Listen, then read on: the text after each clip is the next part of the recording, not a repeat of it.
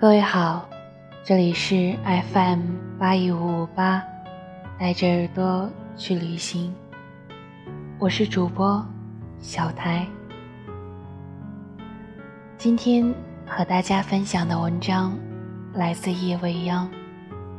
深夜不睡，清晨不醒，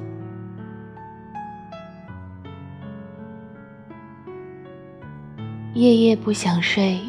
天天不相信，许多人骨子里对黑夜的迷恋，超过对白天的喜欢。初高中的时候，我在被子里偷偷打手电看小说。如果遇到合适的作品，看到深夜一两点是常态。但我不敢拖更久，怕白天顶着黑眼圈，怕老师直视过来的眼神。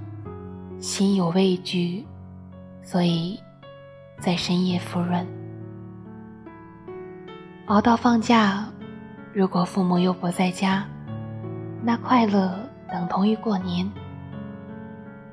在那样的日子里，总有一种方式伴我们度过漫漫长夜，反正不是睡觉。大学的时候，突然获得自由。大家去网吧包夜都是成群结队的，特别是周五的晚上，网吧的生意好到爆棚，去晚了还得等座。在那混杂着烟味的污浊空间里，真不知道自己是怎么挺过来的。我们玩休闲小游戏，看看共享空间里的电影或者电视剧，一夜。就那么过去了。当天光大亮，我们打着哈欠走出门，阳光总是刺得睁不开眼。我们双眼微眯的在校门口外面的小吃铺上胡乱吃一点东西，然后蜷在宿舍方正的小床上睡到黄昏来临。如果第二天白天是自由的，那么。我还有精力再站一宿，只要有人提议。我常常怀念年少的勇气和那份对恶劣环境的包容。如今晚睡了会打一天的哈欠，通宵一夜会萎靡三天，遇到烟味太浓的环境，总会捂着嘴退避三舍。朋友总在抱怨。老了，老了。他怀念二十岁那年的行酒令，会仰着脖子喝趴一群人。然而现在，他见酒就皱眉，遇汤就欢喜。他觉得自己一定被新的灵魂附了体。不是说大了几岁，身体就弱成这样，而是心底。少了一份与倦意对抗的勇气来支撑自己，或者是觉得没必要那么拼，所以我们聚会时喝茶，连咖啡都有人讨厌。咖啡并没有太多提神的作用，至少于我而言是这样。但是只要在睡前几个小时之内喝了它。他永远是睡不着的背锅侠。其实吧，哪里是他让人亢奋，明明是自己还不想那么早睡。让我们深夜不想睡的杀手级利器，是连着 WiFi 的智能手机；让我们整夜整夜不想睡的杀手级利器，是床头有很方便的充电插座，连着 WiFi 的智能手机。方寸手机，无限世界。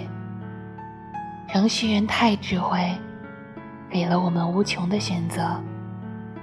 于是，总有一款手机应用，能轻易对抗我们的睡眠。手机，真是太好玩了。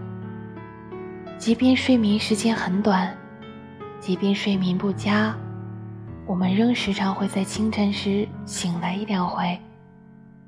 如果不是有什么必须要做的事，我们便会睡到日上三竿。就算有什么紧急的事情要去处理，我们仍想闭一闭眼。那时候，须臾就是全部。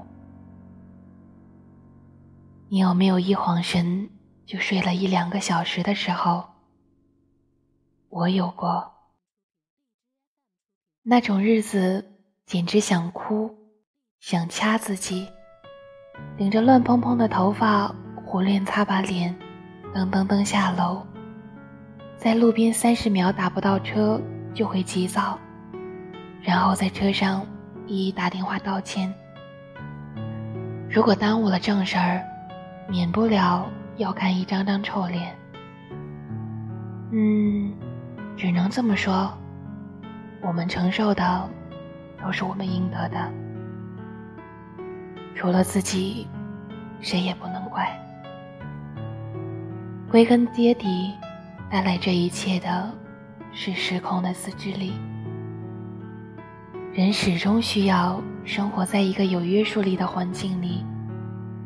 读书的时候有老师，在家有父母，在外有朋友；工作的时候有老板和上司。总有一点东西让我们畏惧，足以提醒我们什么时候要做什么事。比如夜深了，该睡了；比如清晨了，该起了。如果真的有可以深夜不睡、清晨不醒的时候，那是生活的赏赐，是乖巧过后。得到的抱抱，是快意人生以及难得的自由，请珍惜这样的快意与自由。